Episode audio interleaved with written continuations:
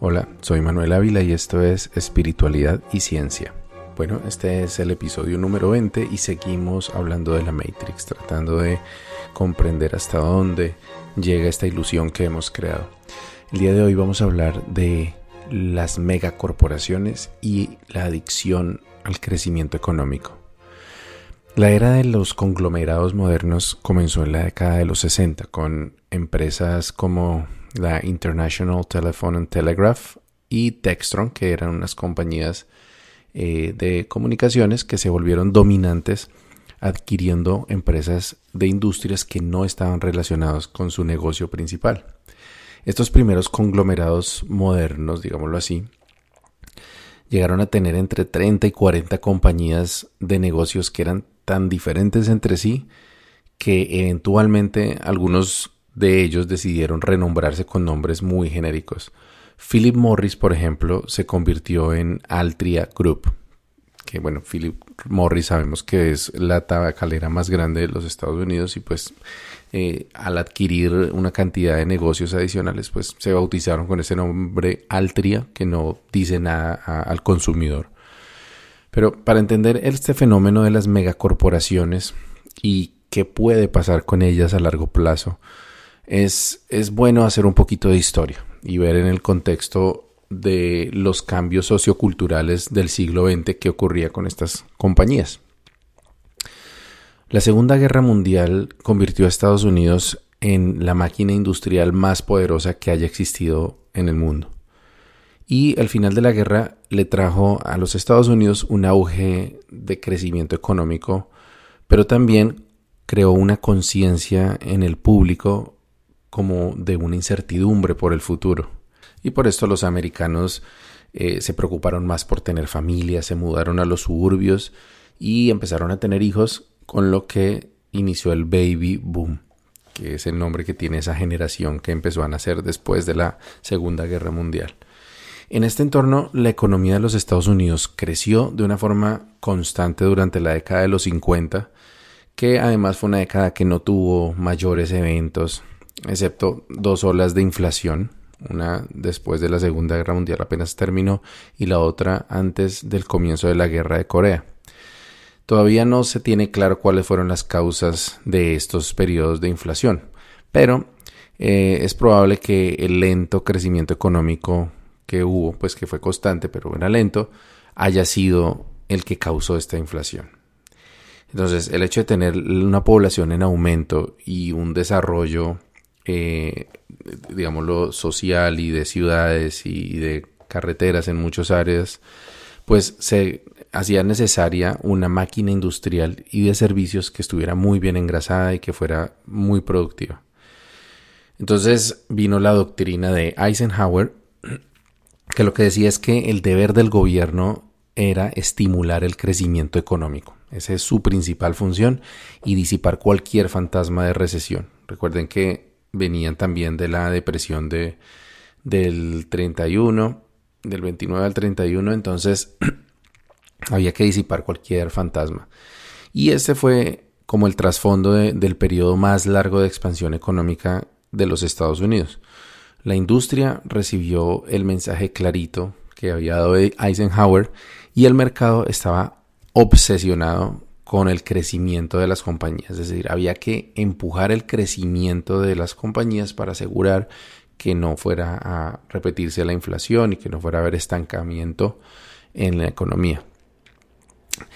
Y, este apetito por, por, que se creciera el valor de las empresas empezó a generar lo que ya hemos visto muchas veces, que es que empiezan a buscarse estrategias para generar resultados de una forma que no es natural.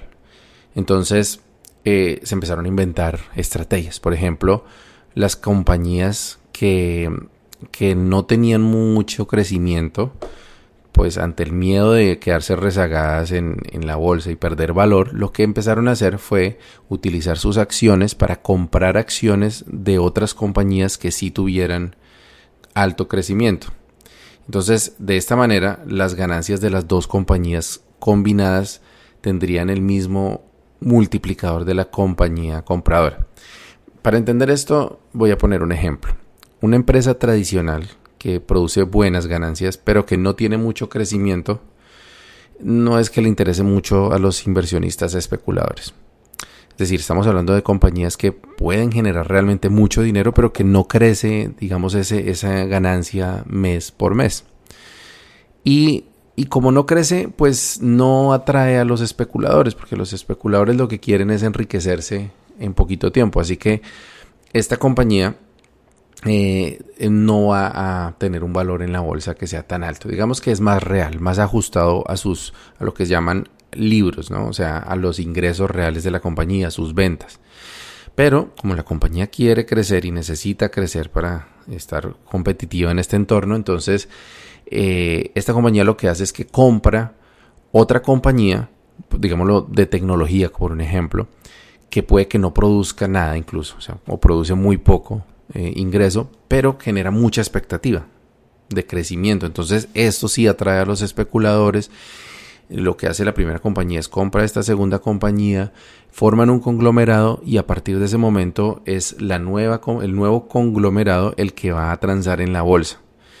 Y, ya para los inversionistas no es solamente una compañía robusta con acciones, digamos, con ingresos constantes, sino que además tiene una operación con mucho potencial de crecimiento. Entonces ahí sí se vuelve atractiva para los especuladores. A esta estrategia se le conoció como el auge del conglomerado de los años 60. Había todos los incentivos imaginables para que se dieran fusiones totalmente innecesarias. La inflación y las tasas de interés eran bajas y Wall Street recompensaba estas fusiones con valoraciones realmente irracionales.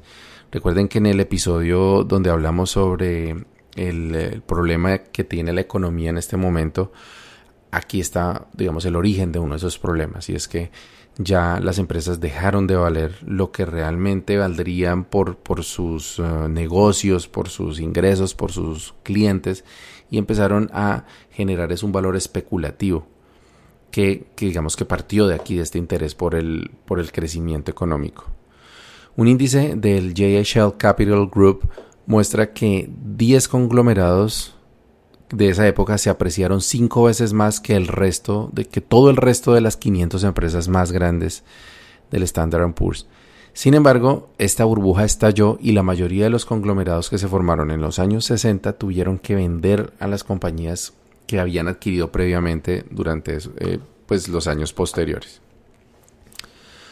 Luego vino el segundo boom del conglomerado que al igual que lo que pasó en los años 60 fue nuevamente la respuesta al estancamiento económico que se veía y, esto tiene que ver con la crisis económica de 2008 de la que también hablamos en el episodio anterior. Aquí también hubo un nuevo auge de, formar conglomerados y realmente fueron los mismos factores que impulsaron este fenómeno que lo que habíamos visto en los años 60 tasas de interés y de inflación bajas y estables, aumento del apetito de los inversionistas por el crecimiento nuevamente por encima de las ganancias reales y esta nueva ola de conglomerados eh, se conoció como el boom de las plataformas. Incluye compañías como Anheuser, Busch, InBev, Horizon Pharma, Liberty Global y otras compañías que nuevamente tenían una cantidad, decenas de compañías de muchas eh, áreas diferentes dentro de ellos. Una vez más, las compañías agrupadas en conglomerados tuvieron mejor desempeño en el mercado que las compañías del Standard Poor's 500, eh, de hecho más del doble a partir de 2015. Y estos nuevos conglomerados se volvieron, eso sí, más selectivos para las adquisiciones que, que empezaron a hacer. Aunque también empezaron a privilegiar el crecimiento sobre los dividendos, es decir, una, las acciones de una compañía que produce ganancias eh, muchas veces utiliza estos, eh, estas ganancias para darle dividendos a sus accionistas, pero la tendencia se ha convertido en que no, las compañías eh, reinvierten todo el dinero para asegurar más crecimiento, pero pues no producir dividendos en el presente. También vino otro fenómeno que es el de minimizar los impuestos que pagan haciendo cualquier cantidad de trucos, como hemos visto el caso de Amazon que tiene cientos de miles de millones en ingresos, pero que no paga un solo peso de impuestos eh, eh, federales. Y, también, como siempre, privilegiar el flujo de caja, es decir, la, la, cantidad de dinero que mueven diariamente que los ingresos netos, es decir, endeudarse también para mantener equilibrada esta balanza. Esta vez, sin embargo, el auge ha durado más. Es decir, estas compañías que se formaron hacia 2008 siguen existiendo, pero eso no quiere decir que vayan a durar para siempre. El ideal de estas megacorporaciones que tienen tentáculos en múltiples industrias no es necesariamente un, un modelo eficiente y ventajoso en la era de los negocios cibernéticos, en la era de la tecnología de punta que es la que estamos ahora. Aunque los conglomerados de hoy son un poco más coherentes con las adquisiciones que realizan, es decir, no se van a, áreas tan lejanas a su core, los eh, motivos que tienen siguen siendo favorecer el crecimiento y generar valoraciones artificiales. Y esto es lo que ha traído lo que también mencionábamos en el episodio sobre la economía, en que decíamos que el valor de la bolsa en este momento es más del doble del Producto Interno Bruto de los Estados Unidos, lo cual no tiene ningún sentido. Y vemos casos como el de Apple, que a pesar de tener las mayores ganancias de cualquier compañía no solo en los Estados Unidos, sino en el mundo, creo que solamente por debajo de algunas petroleras, al menos hace unos meses. Ya hoy en día eh, probablemente es mayor que la de cualquier petrolera, pero aún así la bolsa le sigue exigiendo a Apple que crezca en ganancias de un trimestre al siguiente. No hay un límite en el cual ya se considere, no, esa compañía ya gana mucho dinero, ya está bien que se mantengan estables. No, tienen que seguir creciendo. Entonces, aquí viene el problema y es que un, crecimiento no se puede sostener indefinidamente. Todas las empresas tienen que llegar a un punto en el que ya es demasiado, inclusive para los especuladores. Hay un inversionista famoso en Europa que se llama Christer Gardel. Ha hace poco hizo una publicación que tuvo mucho revuelo que era como un, ya, una, un anuncio del final de los conglomerados diciendo que la nueva tendencia será la reducción y venta continua de negocios no esenciales. Según Gardel, algunos de estos conglomerados industriales en Europa, incluidos Siemens y Philips, ya comenzaron este proceso y él eh, decía que la mayor parte de la actividad de fusiones y adquisiciones durante la década en la que estamos empezando, la década del 2020, va a ser escisiones, es decir, separaciones corporativas. Eh, esta tendencia decía que sería motivada por la necesidad de las grandes corporaciones para mm, perder peso y ser cada vez más rápidos y poder competir en el mercado moderno. En el caso, por ejemplo, de Kodak, que es bien llamativo, eh, podemos darnos cuenta de este fenómeno. En otra época, estamos hablando de hace 40 años, 30 años, Kodak era un gigante en la fotografía. Era prácticamente un monopolio en fotografía casera. Y ellos sabían que tenían que reinventarse, usando la palabra que está tan de moda, y diversificar su, su, mercado de películas analógicas, que en la cual ellos eran los más fuertes. Y lo que empezaron a hacer fue adquirir más de 24 compañías que compraron entre 1988 y 2011 y se metieron en industrias farmacéutica, imágenes médicas, impresiones, entre otras. Y aunque Kodak hizo todo lo posible por adaptarse, mantenerse al día con los cambios en la industria de la fotografía, de hecho inventaron la cámara digital, no quisieron nunca soltar eh, su negocio que les producía las principales ganancias, que era el de las películas eh, físicas, digámoslo así. Y lo que sucedió pues ya es historia, que, que Kodak prácticamente desapareció, o sea, tuvo que entrar en un proceso de bancarrota y muchos analistas dicen que, que no es que no tuvieran las ideas, porque como les digo, eh, Kodak de hecho inventó la cámara digital, sino que era demasiado grande, era demasiado burocrático para poderse mover suficientemente rápido y poder competir con otras empresas más pequeñas, más ágiles que tenían la posibilidad de innovar. Pero bueno, mm, la falta de agilidad y la falta de destreza, digamos, no es la única razón por la cual el futuro de estos grandes conglomerados está en peligro, digamos. Recientemente ha habido un aumento en el número de corporaciones que han recibido como ataques, digámoslo así, de activistas. Pero no son los activistas que se paran al frente de la compañía a protestar con pancartas en la mano. Es un nuevo tipo de activismo, bueno, relativamente nuevo, que se conoce como el activismo inversionista. Entonces, son eh, inversionistas o personas con mucho dinero que compran acciones, se convierten en inversionistas, así sean minoritarios, pero que tienen la posibilidad de participar en las juntas de accionistas y ya desde adentro como accionistas pueden impulsar cambios y pueden oponerse a decisiones que vayan en contra de, digamos que sean prácticas no éticas, como por ejemplo monopolio, devastación de recursos naturales, maltrato laboral, falta de responsabilidad social, etcétera. Esto, digamos que eh, son quejas que han existido siempre, pero ya ahora con el activismo eh, de inversionistas, pues se puede hacer mucho más desde adentro y, cada vez está viéndose más casos como este. Eh, y esto está haciendo que organizaciones de todos los tamaños empiecen a cambiar algunas de sus políticas y que se estén retractando incluso de adquisiciones que son controvertidas, que no, no benefician realmente a los inversionistas.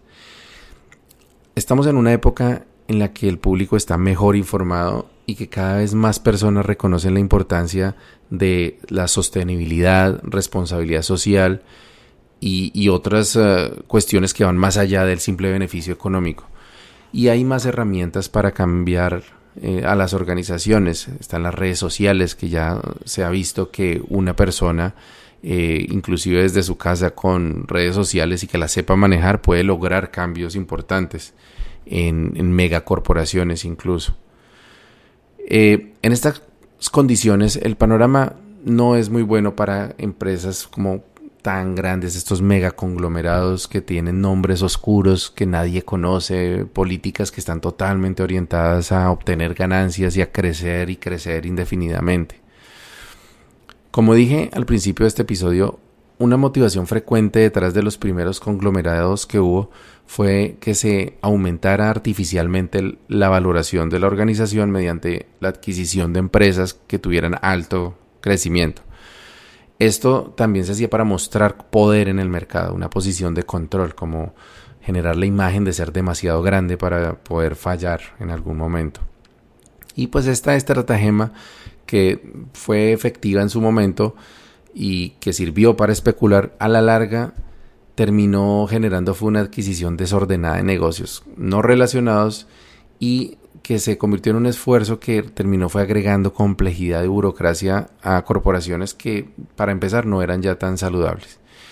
En el mundo moderno, las empresas, incluidos los conglomerados, tienen que buscar asociarse con marcas que generen confianza, que la gente respete y sienta lealtad hacia ellas. Y lo que les decía, las redes sociales las eh, empresas están cada vez más cerca de sus clientes y ahora esos clientes tenemos más poder para lograr eh, negociar. Eh, un caso interesante ha sido lo que está sucediendo en el cine, que muchas personas al, al, ver un, un tráiler ya pueden expresar su opinión y si algo no les gusta y, se ve que masivamente la gente está criticando algo, las productoras están cambiando el contenido de las películas, incluso eh, invirtiendo millones de dólares en rehacer las cosas para eh, congraciarse o para complacer a sus fans.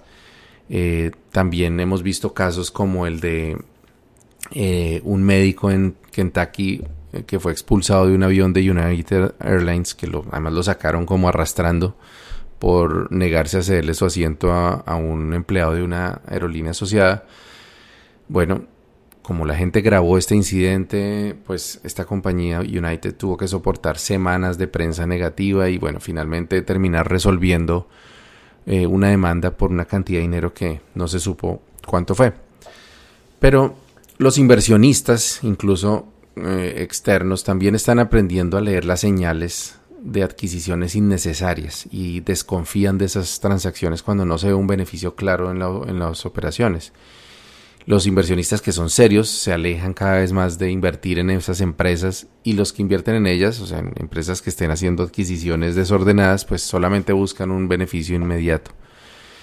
Entonces hay conglomerados muy grandes que han empezado a deshacerse de compañías que no le brinden un beneficio directo. Como decía, pues están Siemens y Philips en Europa, pero también General Electric lleva 18 años saliendo de compañías que no son parte de, fundamental de su negocio.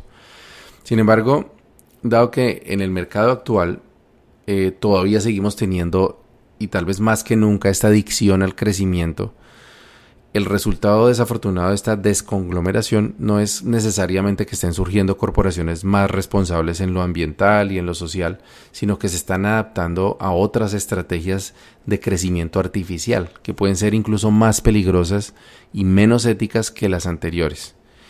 Porque estamos en la era de las megacorporaciones digitales.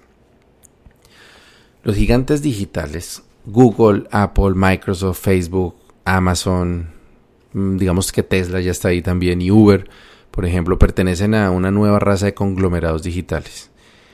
Eh, su objetivo, sin embargo, no es adquirir compañías débiles para mostrar un potencial de crecimiento, porque estas compañías naturalmente tienen ya una perspectiva de crecimiento bastante grande, sino competir entre ellas para ser las primeras en el juego en varias tecnologías disruptivas que están en desarrollo o que todavía no han aparecido.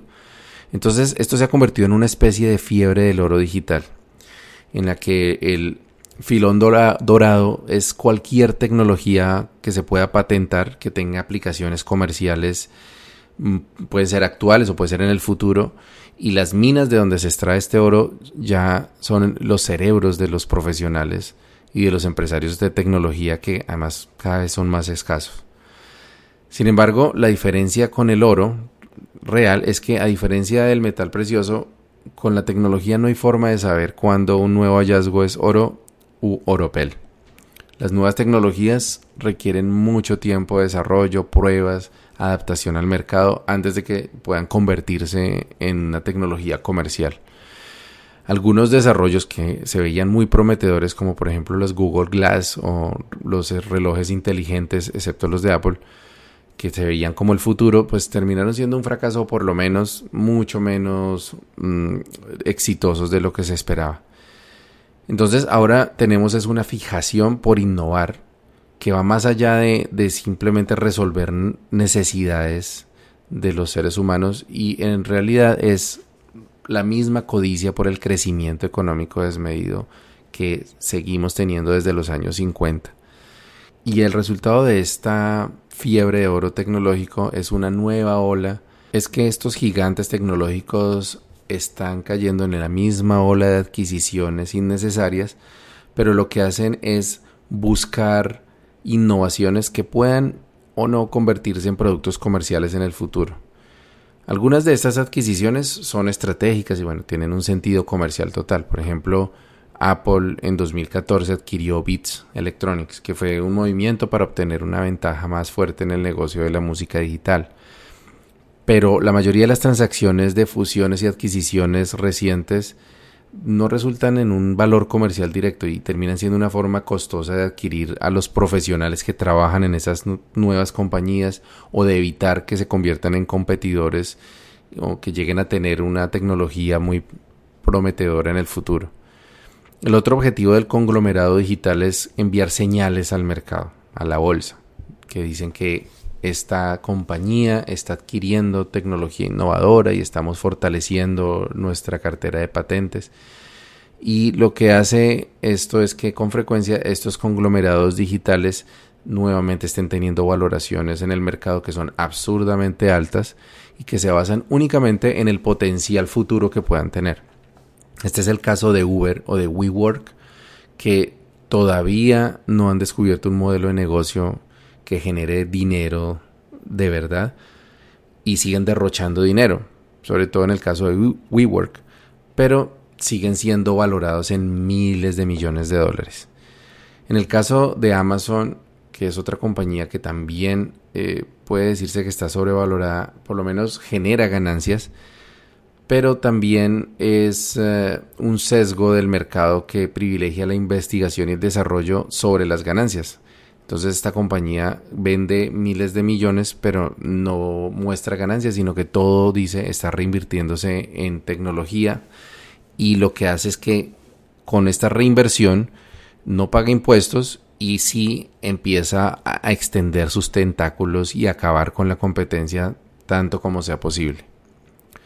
Hay otra característica de esta nueva ola de ciberconglomerados que se deriva de la adicción nuevamente que el mercado tiene por el crecimiento económico. Y es que las corporaciones digitales que realmente crean un modelo de negocio y logran ganancias, no solo tienen que generar ganancias significativas, sino que ya, ya lo dijimos como en el caso de Apple, tienen que crecer constantemente de trimestre a trimestre. Y esta es la razón por la cual los gigantes tecnológicos de consumo como Apple, Google, Intel o Microsoft han prosperado no solamente gracias a la innovación continua, sino también a una reducción del ciclo de vida de sus productos. ¿Esto qué quiere decir? Quiere decir que cada vez más estas compañías buscan estrategias para hacer que sus productos tengan una vida más corta. Esto es lo que se conoce como obsolescencia programada.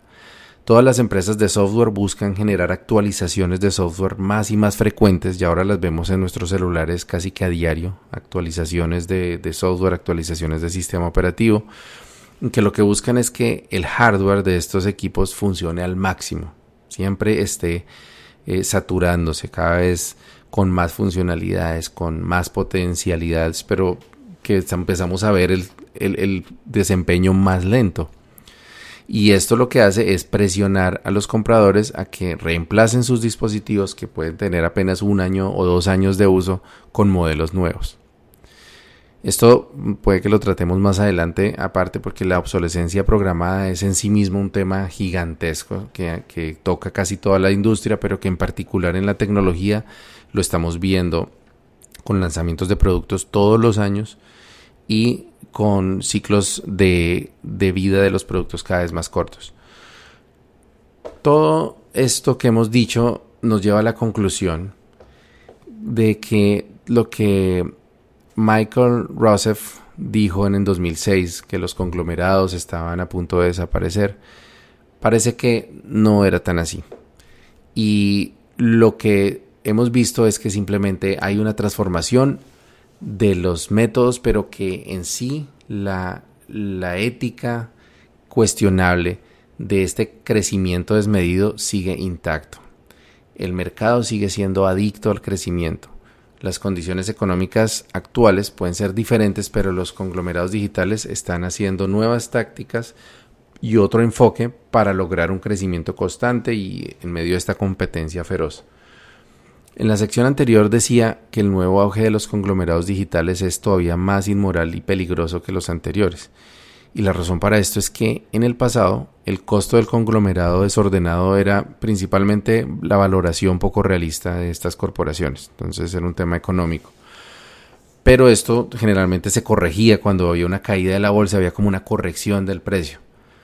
Pero lo que estamos viendo ahora es que estamos generando no solamente esta eh, disparidad entre el valor real de las compañías y su precio en la bolsa, sino que además estamos generando una presión enorme sobre el ecosistema para proporcionar los recursos necesarios que mantengan todos los procesos que están involucrados en ciclos de fabricación más frecuentes e intensos, como lo describimos con la tecnología. Y esto pues, nos lleva a la pregunta de cuánto durará este nuevo boom de los conglomerados digitales y si habrá nuevas versiones de estos megaconglomerados con crecimiento artificial. Nadie sabe la respuesta, pero me voy a atrever a hacer algunos pronósticos con base en las lecciones que, que vimos del pasado. Este es un ejercicio personal basado en una investigación académica que realicé hace un par de años y observando las tendencias actuales. Entonces, podríamos prever que de 2020 a 2025 vamos a ver el estallido de otra burbuja. Según el comportamiento de los conglomerados anteriores, es casi seguro predecir que muchos de los viejos conglomerados que no han tomado medidas para adaptarse a las nuevas condiciones del mercado, especialmente ahora que estamos viendo con la pandemia las tendencias de trabajo en casa y, que no sabemos cuánto va a durar, pues van a caer y van a perder valor. Y esto pues va a ser también consecuencia de nuevos jugadores en el mercado que están más preparados para competir en la era digital y pues en, este momento en las tecnologías eh, de trabajo a distancia y demás.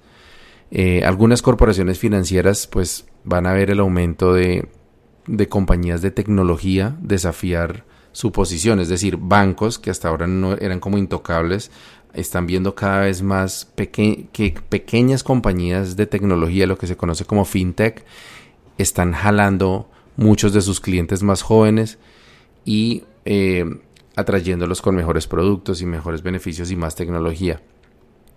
Eh, conglomerados de fabricación como Procter Gamble, Monsanto, eh, Nestlé, Halliburton o British Petroleum tendrán que ver también la necesidad de reinventarse, de reducir su tamaño y, volverse más responsables con el medio ambiente, porque si no, la, la, gente va a empezar a castigar con más dureza, con el bolsillo a estas compañías.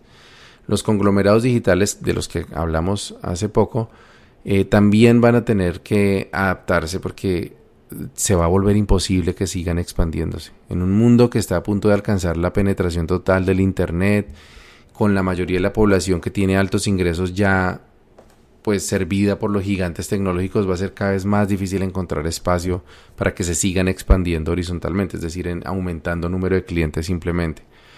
Algunas de las empresas tecnológicas que más están sobrevaloradas en la actualidad también van a tener que mostrar un crecimiento de sus ganancias reales, como ya estamos viendo en el caso de WeWork, que ya eh, además que con la pandemia han estado súper afectados, pero a Uber o Snapchat se les están exigiendo ya ingresos reales. Entonces esta es como otra tendencia, pues, vamos a dejar de ver estas compañías derrochadoras sin generar dinero o ingresos reales. Y pues los gigantes, Amazon, Apple, Google, Facebook, Microsoft, van a seguir creciendo, sí, pero muy seguramente a un ritmo mucho más lento. Eh, hay compañías que están atendiendo nichos con mayores posibilidades de crecimiento, pero igual van a tener que enfrentar ahora la competencia china, porque cada vez hay más compañías eh, chinas, por ejemplo, ofreciendo servicios a mejor, mejor precio. Después de 2025 a 2030, lo que yo preveo es la explosión de tres tecnologías principalmente, la realidad virtual, el Internet de las Cosas y la inteligencia artificial.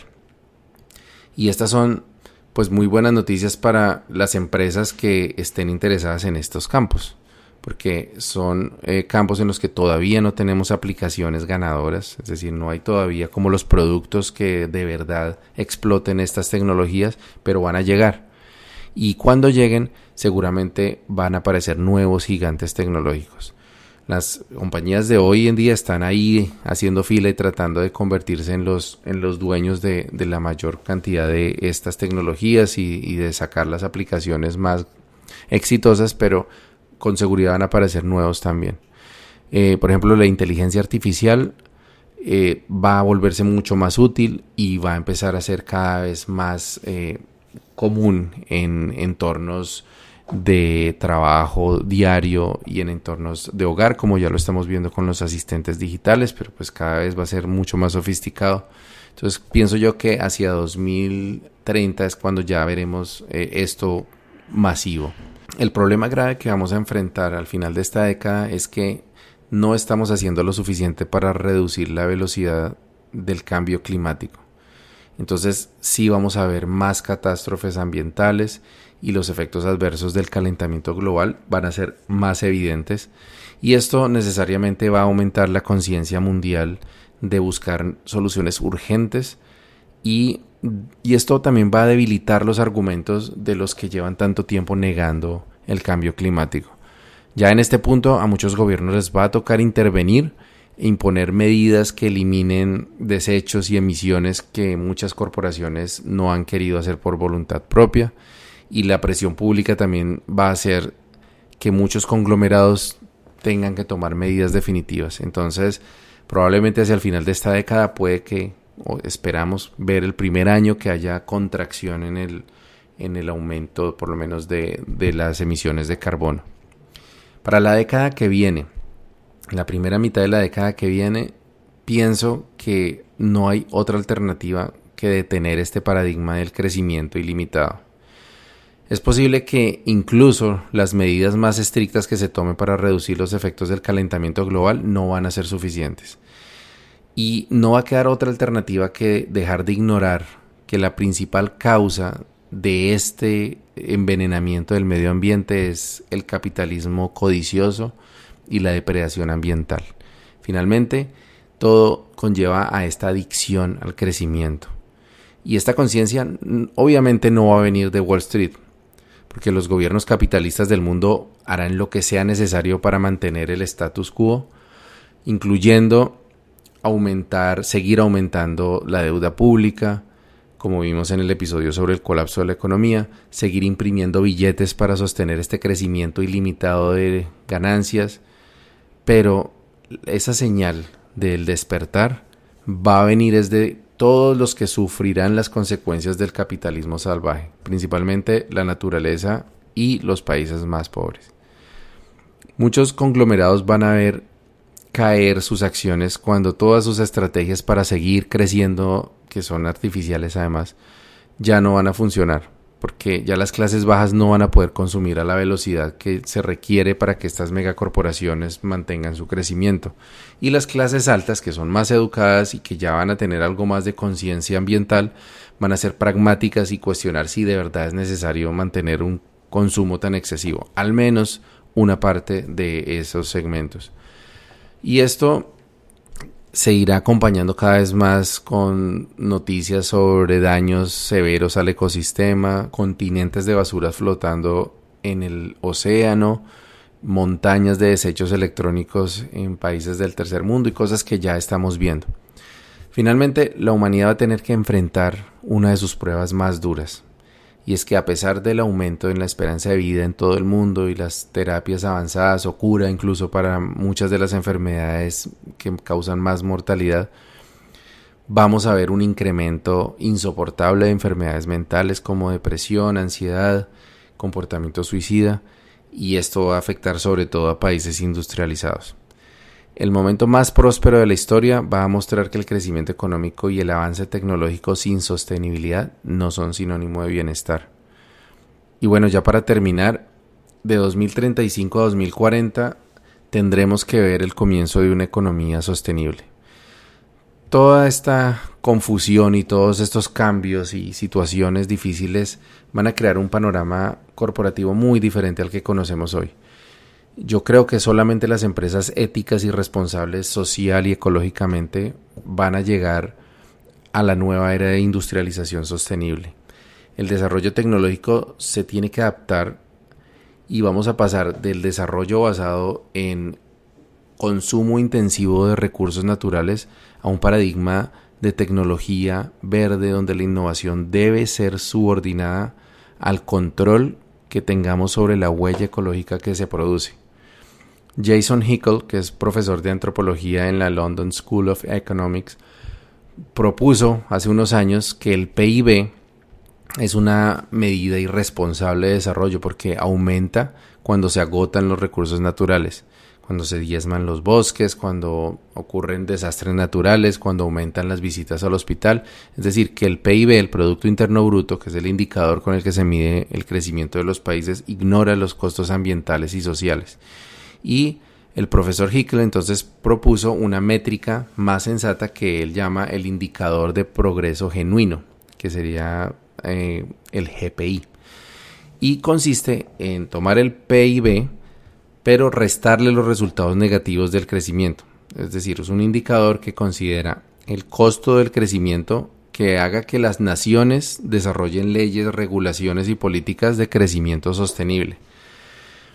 Se necesita una nueva economía basada en sostenibilidad y no en el crecimiento, que beneficie a todos los humanos y que beneficie al ecosistema, pero solamente cuando las medidas de crecimiento cambien entonces los directores ejecutivos van a dejar de tener esa presión sobre los hombros de crecer y crecer en ingresos ilimitadamente. Y entonces sus esfuerzos se van a poder concentrar en innovar y crear formas más eficientes para generar valor y ganancias que sean sostenibles y con la menor huella posible en el medio ambiente. Pues yo sé que esta visión puede sonar un poco quijotesca para los capitalistas de hoy, pero la verdad es que ninguna compañía puede crecer indefinidamente. La mayoría de los países tienen ejemplos de empresas que han prosperado durante décadas, generando bienestar para sus empleados y ganancias para los accionistas, creciendo orgánicamente al ritmo de su expansión natural y que se valoran con base en sus ganancias reales. Eh, un ejemplo que me gusta mucho es el de Ramo en Colombia, una empresa que por 40 años hizo los mismos cuatro productos y tuvo un crecimiento lento pero constante, se ganó el corazón de la gente y siempre fue una empresa que produjo muy buenas ganancias y que pagaba bien a sus empleados. Desafortunadamente cuando el señor Ramón falleció, pues sus hijos tomaron las riendas. No sé cómo le está yendo a la compañía, pero sé que empezaron a sacar productos y productos y productos y bueno, eh, entraron en este juego. Este conocimiento de, de como este camino alternativo ya existe y se le llama economía ecológica. Hay una organización que es la Sociedad Internacional de Economía Ecológica que es una organización sin fines de lucro que se dedica a avanzar en la comprensión de la relación entre los sistemas ecológicos, sociales y económicos para el bienestar de la naturaleza y de las personas. Es solo el comienzo, pero cuando la humanidad esté lista para salir de esta economía capitalista depredadora que está destruyendo el planeta y que está destruyendo la salud mental de la población, la economía ecológica, el crecimiento sostenible, la responsabilidad social corporativa, la inversión de impacto sostenible y el capitalismo ético no van a ser solo palabras de moda, sino fundamento de una sociedad más justa, más igualitaria, más sana, más próspera. O es eso, o nos autodestruimos como civilización. Buen camino y buena brisa.